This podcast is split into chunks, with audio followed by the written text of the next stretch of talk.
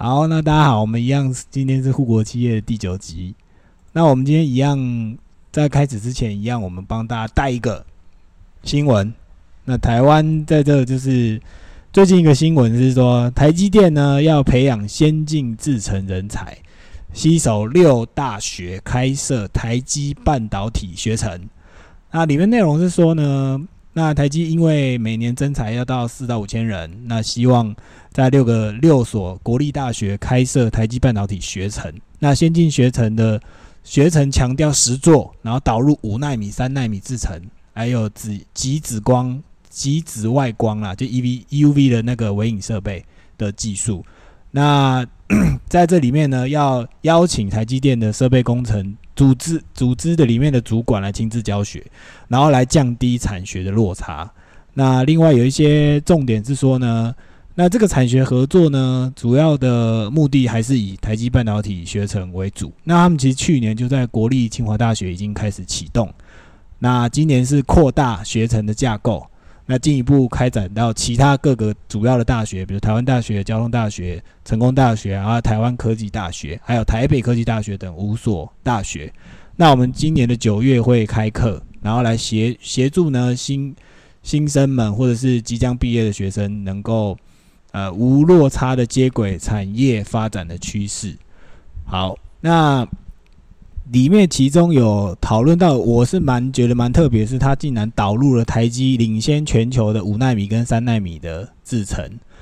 然后呢，里面也有讲说，呃，比如说是制程的模组学程课程，还有一些设备相关的课程。那这个部分呢，在最后一段他有讲说，台积电也提供学生进入台积电实习与毕业后的面试机会，所以即意思是说，如果你能够上到这个课，那如果你表现不错，我想应该就是有机会直接直接无缝接轨到台积去实习到面试。那它里面有讲一个什么，针对学习态度积极啊、表现优异啊的学生呢，能够更提供非学成学生的差异化薪资，然后帮助帮助学生拥有扎实的专业知识和实务训练。好，这两句话呢，身为一个。半导体的十多年的工程师，这个部分我们先暂时保留，我们等下再讨论。然后最后再鼓励学生毕业后能够加入半导体产业。然后他现在是说，预估今年累计受益的学生高达两千人次的预产目标。好，那我们今天的新闻第一条新闻是这个。那到底台积电在这样子的产学合作之下，到底是是有什么样的效益？现在还看不出来。不过我们待会会做一些讨论哦。那我们今天一样有我们的伙伴们，就是另外一位一样是文组代表。那我们请他自我介绍一下。嗯，大家好，又再次上节目跟大家一起做这样子的讨论。我是戴普先生。好，戴普先生一样。我们其实这个题目呢非常有趣啦，是不是只有嗯？你够厉害或够有钱的企业才有资格跟政府喊说我要产学合作，还是说其实很多除了科技业以外的行业，其实都可以有这个问题？因为其实，在我们我们这个年代，从大学毕业之后，然后你开始要找说，OK，我要去工作啊。另外，另外讲个题外话，戴普先生以前曾经在澳洲，就是毕业后有去到澳洲，诶，是当兵后吧？是当当兵后，当兵当然当兵后，对，就我们在那个年代的时候，没办法不服兵役，好，然后服完兵役之后，他就到澳洲去那个打工旅游，就是就是去走一走啦，看一看呢。啊，那时候其实多少有一个刚的问题，就是说你大学毕业之后，或者当完兵之后，在当兵这个过程，你接下来要找工作这件事情，是是不是你的？找到的工作跟你所学的东西是能够有连接的，那是是因为什么样的？你那时候是有带着这样的想法吗？还是说其实你不确定？那你只是想要去走一走？其实那时候工作这件事情跟你还没有什么，你那时候没有什么特别的想法，就只是单纯想出去走一走，不是因为想要工作，或者是不是因为想要找到想做的工作？还是你不太确定那时候的心情，因为那时候可能比较年轻。我觉得探索的成分可能还是探索跟体验成分可能还是比较大了。嗯，对。那其实就回到是说，大家对于教育啊、学习这件事情，它的目的到底是什么？从过往可能在西方来讲的话，可能比较多是一个，诶，我在这个过程当中持续的探索，然后越来越确定我的兴趣跟喜好，嗯，然后去增加我相关的专业知识跟能力。所以其实你看国外比较多，不会是呃一路就是一直念到大学毕业，他们很多是呃我可能国高中念完，然后我出去工作，我有了一些经历之后，我再回到学校去。对，当然一一部分也是说，在国外某一些部分，可能至少以美国来讲的话，其实他们要接受高等教育的成本其实蛮高的，不是每个人都有那样子的。呃，资本可以去念大学啦，讲白是这个样子。所以我觉得，便是说，他们其实在这个过程当中，回到大学，比呃，我想比较有机会，相较于呃东方人来讲，比较有机会是思考过说，哎，我要的是什么？嗯，所以我回去学校，透过这样子的一个专业学习去补足。对，那可是。以我们至少目前以台湾的状况来讲的话，呃，其实，在大概十几年前，因为台湾开始广设大学的状况底下，其实就是好像那变成是一个，虽然说我们现在还是十二年国教吧，嗯，就是你至少要念完高中，每个人都有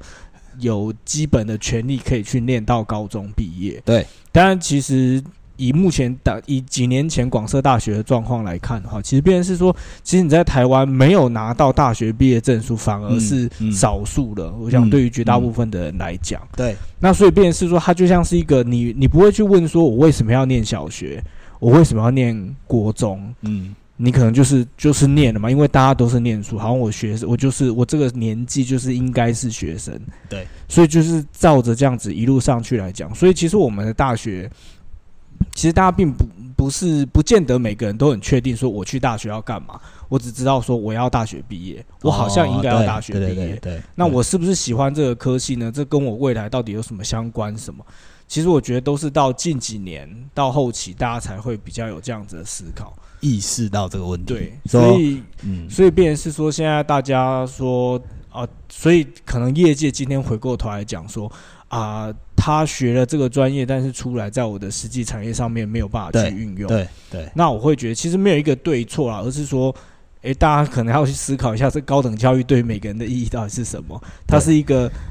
它是一个探索跟知识的累积呢，还是它纯粹就是一个值钱的准备站？它只是一个预备你接下来去进入某个产业的，呃的前。的的前置应该是说，其实如果以过去的那个状况来讲啊，就是比如说以以以现实面，台积电他在这里也讲了一个问题，他说我的这个课程我只开在六所国立大学，就比如说你假设你今天不是台青教程，那你是后半端的大学的工科的学生，那你要进到台积电，是不是你相对的你的机会就因为就我的理解啦。他就是前面一样，就是我们之前也有同事或朋友们要进到台积电的最低要求，至少是他可能私立只会收到逢甲，就是你的二类的，然后你你你逢甲之后的私立大学的工科，他可能就不会看上眼，就说 OK，你你就拍谁，我我的这个门票没办法给你。那可是因为怎么讲，在我的半导体的生涯里面，其实我也有遇过，就是说他原本不是工科的。他是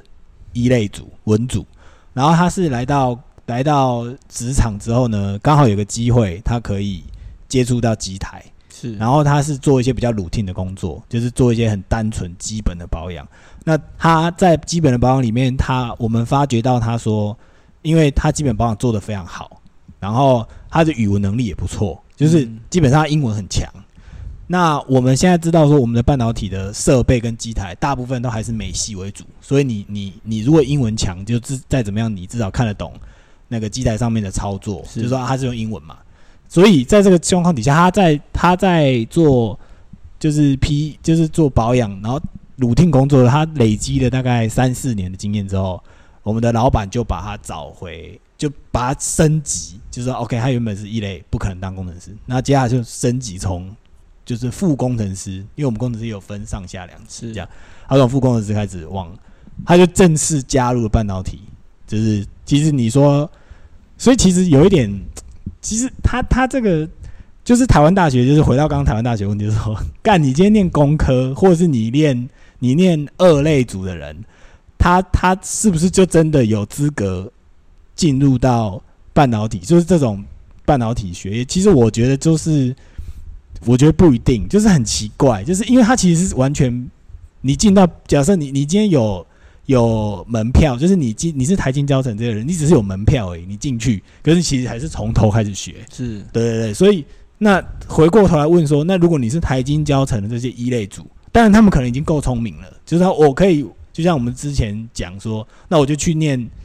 商，就去银行业啊，去当法律、当律师。他他可以不一定要选半导体，可是实际上是他其实也有，他应该也要有机会去选择半导体。因为你很多事情，假设你都是从头学的话，你你今天是台大的学生，表示你是够聪明、够努力的。那照理讲，台积电不应该限说说，那我只能限二类组，就是台积电的，比如说机电系，或者是这些工科、物理、化学这些人，数学系我才愿意让你进来。其实你应该搞不好，你应该也要开放什么中文系什么，你也可以进来啊，因为你你本来就是个成绩好的孩子，你你也是可以进来，我从头培训你就好啦。那我不要问你念什么系，其实是就是在我至至少在我目前的那个。呃，经验里面跟这几十年的设备经验里面，其实我发现说，就是这个不是绝对的问题。就是你进来之后，你到实物上面，假设你的学习是你的学习曲线曲线是够快速、够够聪明，其实你根本不用管你是二类、三类，你你就算是一类，你在那边混够久，后面人家也只会问说，哦，你是台积电工程师，他根本不会问说，那你以前念什么系什么的，这根本就不是不会，可能不会讨论到，只是说今天他们。开启了这个半导体学程，是不是相对就是这样？在就有点像是那个 PPT 里面讲的，就说什么出社会才开始轮太累了吗？我们提早十年开始干，就是他妈就新鲜的肝，我从大一就开始让你让你爽一下，就是让你知道说，让你知道说这个这个现社会的现实，然后可能也会也会，你可能也会。或许是让你知道说，OK，好，这可能不是我想要做的事，就是我提早让你进到社会里面的这个学习，然后你就知道，哦，可能设备工程师或智能工程师，这可能不是我想要做的，对。可是，在在台湾又很吊诡，是说这几个行业又偏偏是现在最赚钱的行业，就是你进来，我可以给你好的薪水，你你你的起薪跟你的待遇、你的福利、你的年终都超过。你可能一类的选择，假设你你你起你刚开始选择，你可能都会突破同一个，就是同一个同一届毕业的学生，你工科跟文组，文组跟拿到的薪水就是完全不一样，就没办法比。所以有些人可能就是相对的会觉得说，好吧，那我就继续，就就我不管那是不是我想要做的事，可是因为他钱够多，那我就好，那我就忍一下，就是先开始执行或开始去忍受这些事，所以。我不知道，就是到底产学合作这件事情是不是只能有半导体有，还是说其实你应该开放说各个各个产业你都应该要有能力去做这样的事？因为因为可能就像你讲，不是每个人都清楚他到底想要真的想要做或喜欢做，可是这个很难的，因为你的时间是固定的，你是大学四年嘛，那你怎么可能要求自己说你每一年都去一个不同产业的？学程去试看看，去实习看看，去那个。其实现在产学合作的的科系其实蛮多的啦。我想，只是因为台积目前就是所谓的半导体业在台湾还算是比较顶尖，或是甚至在国际上面我们算是很很顶尖的一个产业，所以我觉得会有这样的新闻特别拿出来放，但不代表其他产业没有。对，那以及是说。但有，即便是有的话，它的号召力有没有像是所谓的半导体或是台积电这样出来讲说，哎，我们有这样的产学合作，能不能引起这样子那么大大家的瞩目？我觉得差别应该在这边啦，而不是说有或没有。那我觉得主要也还是说，我的感觉比较是，就是一些呃，因为即便是提早让你在你的食物上面，你你的。专业学习跟实际的工作场域能够有所接轨。但毕竟以我的认知，虽然说我没有做过半导体。哦，但是它毕竟仍然是一个竞争的产业，至少就以对岸来讲，他们也很，以及不管是大陆或是韩国，其实很多地方都也很努力的想要去类似本呃怎么讲，去挑战台积嘛，或者是说不管在什么样子的立场上面，那你今天去大量的做，我相信其实即便你提早在在学习的过程当中就让他们有所预备，让他们能够实习接触更多。但我我绝对也相信说，那都仍然是停留在所谓的免洗零件的阶段呢。就是我提早把你变成我想要的一个对一个大的想要的样面，你可能就是我我有很多的螺丝钉可以去做更换，我不见得要你。那我当然也我觉得会做这个东西的话呢，我当然也会预料到说，假使你没有进台积电，那你去其他地方工作。对，你会进到其他的半导体啊，可能是对岸。对，所以就是说，今天开了这样子一个产学合作，然后是台积电出来教，或许不限于台积电，可能对于其他，因为毕竟文化跟语言相近的情况之下，我们这几年其实，在新闻上也不不断的看到说，其实中国大陆也是很努力的想要去发展。嗯，那这个部分有没有可能在一部分的人才会留到大陆去？我相信绝对有。那我我觉得以台积电的高度，他们一定都可以预见。这一些事情，所以其实说实在的，我觉得就是一个基层螺丝钉的值钱培育啦。我我倒不会觉得是说，诶，真的能够有太呃太多很先进，或是真的一些很超前的一些学习。但我无论如何怎么样，我觉得都是好的啦。刚刚是以台积电的例，以台积电的角度来讲，他们来看这件事情，我提早去预备这一些免洗螺丝钉，对于我的。我的组织运作当然是有帮助的。那对于学生来讲的话，一样就一部分就如同 Angus 你刚刚提到的，我可以提早透过这样子的方式去了解啊，去去理解说，诶，这到底是不是我所期待跟选择的职业，或者是我到底缺了些什么？嗯，所以其实对于双方，我个人认为都是有好处的啦。只是说，嗯，我并不会把它视作就是啊，好像是真的一个。你期待说哦，我加入这堂课程，我就可以真的学习到很多真的非常是啊是啊是啊很高深的技巧。因为它里面刚还有那个新闻要讲到一个问题，就是我觉得这个问题可能大家也可以讨论，就是说他到底谁是来教导的人？然后它里面有有讲说哦，我们会找那种比较资深的呃那个就是主管，然后什么设备工程组织主管来亲自教学。我跟你讲啊。除非那个主管哈也是从一线开始慢慢上去，而且你知道会修机，就你就像你你你应该也有清楚，就是说会教人会做事跟会教人其实两件事，是。对，就是你你你很会，可是不代表你有办法教把你的功力交给下一个人，这的确是一个我我不知道为什么。我知道这个其实是需要训练呐，因为我们可能在过往的我过往的半导体的那个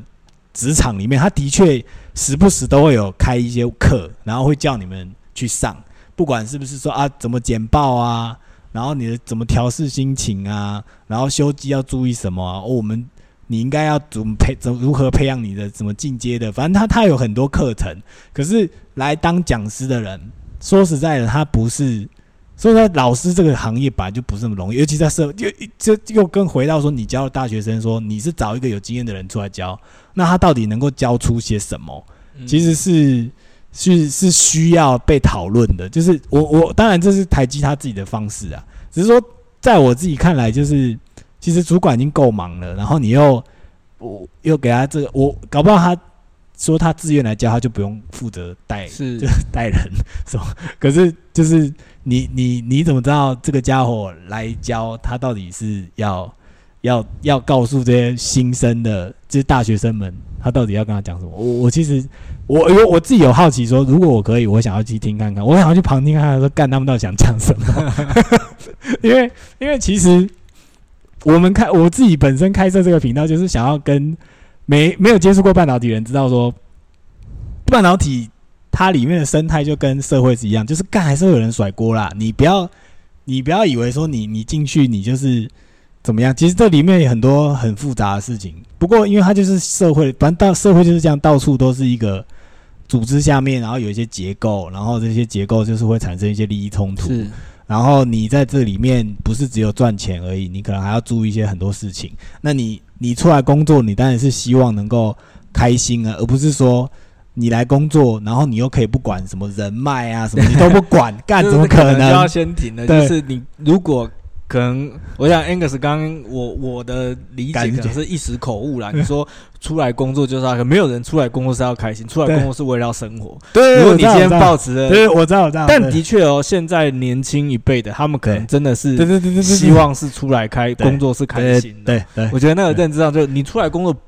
很呃，很绝不大部分对对对，你不见我知会开心因为你是为了要生活。因为有时候工作要开心，其实是也要看那时候你待的团队的氛围。因为如果说那个团队的氛围是和谐的，那你可能会觉得你工作起来是开心，因为至少不会有人说哦该做的事情不做，然后在那边互相刁难，然后至少是。大家能够齐心合力的面对一些问题。我觉得那是。一个好的正向的循环。可是。大部分的职场在目前我听到的都不是。这么正向，因为也要看取决于领导者，就不管是科长或经理，他们带人的方式，能够让这个团队能够顺利的运作下去。嗯不然的话，其实他当然，不然其实那个团队离职率是会很恐怖的，就是你动不动就是一直一直换人，然后因为老的人一个待不住，然后会做事情人就是做到死，因为他们其他人可能就是不不想做啊，然后他就反正他们有办法，就是摆烂，或者是说就是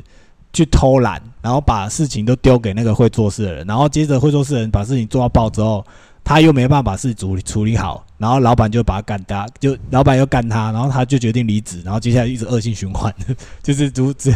诸如此类的，就是干就是可能这个这个现象应该是到哪都一对啊，样，可是是回到我们今天讲，如果是以台积或是半导体业的话，毕竟它有名声，它有那样子的一个对。某个程度，你进入台积，就是它就诶、简单来讲，他就是一个拿得出台面的的职业跟公司啊。对对我在台积电工作，大家觉得哇，那你应该是蛮厉害的。所以他再加上说，他现在做这样子的一个在产学合产作合作，我觉得就是铺陈嘛。你说，即便说你可能真的待的不愉快，就要嗯走，嗯一直流子离流动率很高，他也不怕、啊。我就是台积电、对对，对对啊，我有那么多对千千万万个人在后面排队等着要进来，你要走，那你就走吧。对，所以没错，就是就我觉得这是大企业的奢侈啊，他其实他们不太需要去担心这但他样子的东西，不用他不用管他不用管这种这种然后他们担心的可能是在可能真的是比较关键技术上面一些 key person，他们才会有这样子的忧虑。但是嗯，就一般基层来讲，我觉得他们并不会担心。对，不过因为就是说实在，我我们设立这个节目只是的目的之一是希望让听的人，假设你今天没有听过半导体，或者你想要进入半导体的人，你可以稍微有一些心理准备，就是说这个地方。呃，如果以台湾来讲，台积电在半导体里面就是一个指标性，它就是最好的大学，它就是最屌的大学。就是如果你今天就算从台积电离开了，那在半导体界里面，你还是可以轻易的找到下一份工作，因为你曾经在半台积待过。你到下一份下一个半导体厂，你马上就是当你不会是带工程师的，他可能一下子就把你当成科长，或把你当成 leader，嗯或把你做叫去做更更重要的事情。所以在台积电的里面，说实在，就是应该说，如果你在台湾，你想加入半导体，那你今天有幸听到我们讨论，那你可能会有一些心理准备。那那只是说，就是后面就是会有一些，也不能讲后面，就是说我们期望你听完，那你在这个半导体里面工作，那你要必须清楚知道说，在这里面你要怎么样生存下去，或者是说你应该至少要学到哪些东西，你才值得你说 OK 好，那我今天大概台积电待个四五年，我应该要离开或什么。可是因为就是又现在很多时候就是 大家互相讨论，就是啊，台湾的薪水那么低，就是你其他产业，就是假设你脱离半导体了，就是你其他产业可能相对起来薪水又不够漂亮、不够高，那你有可能又没办法就是去满足你日常的需要，就是因为你在台积电，可能你你你每个月就是七八万，然后你可能可以过得比较舒服。是然后，可是你假设你今天觉得 OK 好，我我在台积电可能到了一个阶段了，那我可能要去下一个，要往下一个阶段去。可是你出来社会就发现啊，干怎么不不也不如自己预期。就是我有蛮多朋友了，就是说 OK 好，我在台积电可能存了两桶金或三桶金，那我决定说好，那我差不多了，该离开了。就一离开之后，可能没多久就说干，那我还是回去好了，然后飞。对，就是就是就是也是一个蛮现实的问题，对。然后而且重点是最近就是大陆又很缺这种人，所以前面一样，我们前面几集有聊，就说干他找你去，他当然是希望你能够贡献你的能力，是。然后你的能力又不一定是带人，因为你的能力搞不好你很强势，你很会 maintain 东 maintain 机台啊，然后你的任务并不一定是你会学习、会带人或什么，这个其实是很很很那个。然后你到大陆去，就算他开给你三四倍薪水，干，然后现在大陆又不能把钱汇回台湾，又不好汇，是。干啊你去又对，就是感觉就是一个恶性循环，你知道吗？虽然我们并不希望是这样子，我们希望说，好啦，如果假假设哪一天中国大陆真的真的变得比较开放了，比较那个比较 自由了，那可能在半导体的这个行业里面，或许那个或许那个发展，其实我觉得是更更更怎么讲更宽，应该说，因为你台湾就是只有台积电嘛，可是如果你对岸愿意愿意怎么讲，就是你发展的方式不是在某些体制底下，就是不是在中共的控制底下做，在自由的做，可能它可以，它真的有可能产生出第二或第三个台积电。就就是因为他那边有他自己的优势，我们不得不否认他有他的优势，所以我只能希望，我不知道，知道这个这个问题是说，回到刚那个最前面说产学合作，因为大陆他也看起来也想要做产学合作，嗯，可是有时候又牵扯到说，因为你起步太慢，那谁要来领导这个产学合作？那你一领导产学合作，大家又会联想说啊，干就是中共政府不知道要怎么弄，你你每次都是在我们看到的很多新闻或我们听到的很多故事，都是因为政府硬把手伸进来，然后变成这个产业又变成歪歪七扭八，就是他没办法照他自己该有的方式去发展。然后他又硬要交出一个成绩，他就只能干，到时候用骗的啊，用乱弄啊什么，反正就是乱七八糟事情又很多，所以就是对，我也不知道，听起来是都有好有坏啦。其实像以以目前呃中国大陆的的情况来讲的话，我觉得如果以比喻来讲的话，就是他们要做什么其实很快，对，是，基础设施什么相关的法法对令松绑什么，他们可以做得很快。对，但是要继续深化，或是再有更上一层的话，其实他们通常卡关会是在这里。对啊，对啊，对啊，所以我觉得这些都是啦。你包括你讲的，你说如果他们接下来如果有可能能可能在整体社会氛围或是他们的政治环境上面能够有所调整，是不是可以带来另外一波的进步？那其实不好说。对但是至少就以现在的状况来讲的话，我觉得大家都知道，就是一个。你自己去评估吧，大家用清楚，因为他们也很明确，一个是说以台湾的半导体业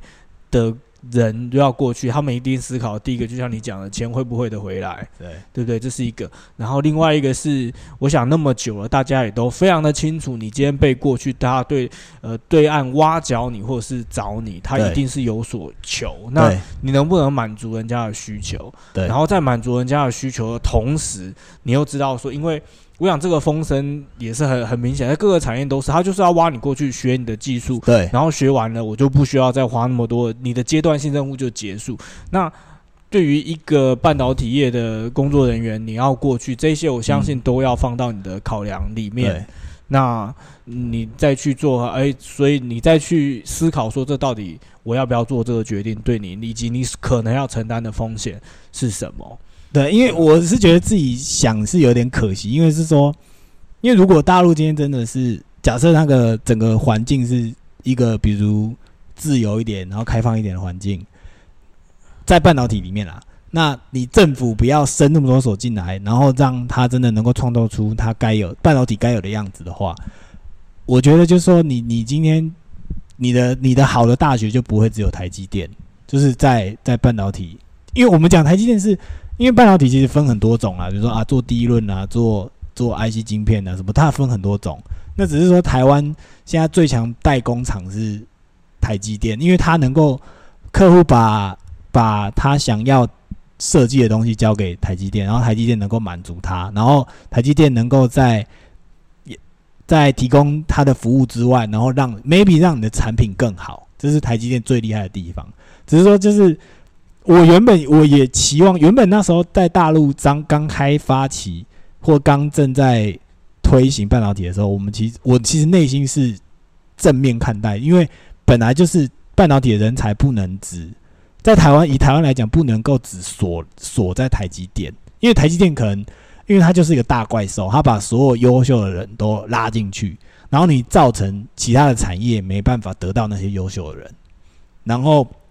其他产业就变成有点恶性循环，因为我我起我出不出那个好的薪水，然后变成我找不到好的人，然后下一步就是我没办法发展出更好的东西。那台积电就是大者恒大，就是他愿意出更多的钱，然后找好的人，然后也出更多的钱，愿意去开发或研究。那如果今天大陆假设真的假设我们撇开政治跟环境不谈，大陆就是有这个实力，他其实是确定有这个实力去。还有够的钱，还有够的场地，他也有够的的设备，然后他可以提供这些优秀人进去里面做他想做的事情。可是偏偏就是他想做的事情不一定是政府，不一定是大陆政府想做的事情，就是变得很可惜。因为其实我们也看了大概三四年，我们原本以为说这个地方可能可以可以跳脱出这样子的心，可是可是看起来很难。就是大陆可能就是政府什么事都想管。因为我们也有听说过，就是那些有名的或现阶段台面上有名的厂，其实背后都有所谓的什么红二代或红三代的人插旗在里面，是就是很你会觉得很压抑，说干就是还有还有这种，就是都都已经这样了，你都已经快追不上了，然后还有人还其实反正中国就是想要爱钱什么，反正就是可以进来乱这些事情。然后造成你 整个进度就是，像我那时候去的体验就是，我可能在台湾一个礼拜能够完成的事情，在对岸因为那个事情有牵扯到利益，所以干他就可以拖到两三个礼拜才完成，然后变成我去干，我只能在那边瞎等，因为我你那个事情没继没有完成，我没办法继续。是说在因为人的关系而造成它效率上面没有办法有所提升？应该是说。比如说，我举例就是那时候我面对到说，我们我们有一些我们的机台都需要铺设所谓的一些管路，然后那是就是 facility 的管路，然后那个东西是因为很基本，就是它很像家里的电线或者是家里的天然气那种走线的那种是很简单的东西，可是因为它的厂房非常大，所以变成这个很简单的这一包工程，就是有非常大的金钱可以。去做这件事情，所以这个东西就牵扯到说，因为这个东西不难，它又不是装机，它只是不管路而已，就有人进来乱说干这个这一笔钱要对对对，这一笔钱这是哪一个厂商要赚，然后就弄干弄超久，对啊，所以我说就是人的关系而造成效率没有，就是对是没错，就是应该这样是讲人没错，只是就是在当初对我们而言，我们可能看到的并不是人，是看到的是说干怎么。那个、那个，这种东西，是我在台湾早就有可能会被踢爆或什么干，就是台湾也还是有啦，只是只是说我们比较厂商比较大，或是大家可能做的比较已经得心应手，或是配合的很刚好，已经行之有年。他们有一些他们有内内部的嘛，只是就是在大陆可能因为没有这个半导体在大陆算是新兴的产业，所以就是它里面很多还搞不清楚状况的时候。如果你先拿到了这个主动权，然后他就有决定，他就有决定权去照顾说，哦好，那这个给谁？这给？因为我们还有听说，就是光连基本买什么铁柜、垃圾桶这种事情干都可以，你都可以从里面捞到钱。是一般的，但很恐怖。发包，对对对对，它不是小金额啊。对对对，他一次就是干他超大的，然后对，就是可以这样搞，然后就是从这种小地方开始往外扩伸，你就知道说。大陆说实在的，不是发展不起来，那就变成他因为受限于这些条件，或受限于这些人的事情，变成他没办法好好的去把这个产业弄起来。嗯，然后我就只只对半导体的人而言会觉得比较可惜，因为说实在，你换到一个新的工作环境，其实对你的职业生职业是有帮助的，你不会只 focus 在某个点上。是对对对，其实是比较好的啦。可是就干没办法，对，就是好啦。今天干，今天讲超硬的，靠背，对。好，那我们今天是大概跟大家聊一下，就聊到这边。好，因为实在是太多东西可以聊了。那有一点，有一点，有点像是在跟大家讲说，有种恨铁不成钢嘛，也不讲，也不知道，就反正这是一个很多牵扯的事情。然后我们这些，我们这些小工程师去那边，然后又不得不面对这种很莫名其妙的事情。其实大家都只是求个温饱，或者是说，OK，我想要突破自己的职。职涯的发展，或者是你你去到更多不同的环境工作，你会得到更多新的刺激。可是看起来在大陆那边，目前在半导体上面可能没有办法。好，就是没关系，我们先先稍微先跟大家聊一下，聊到这边。那我们下礼拜再见，谢谢大家。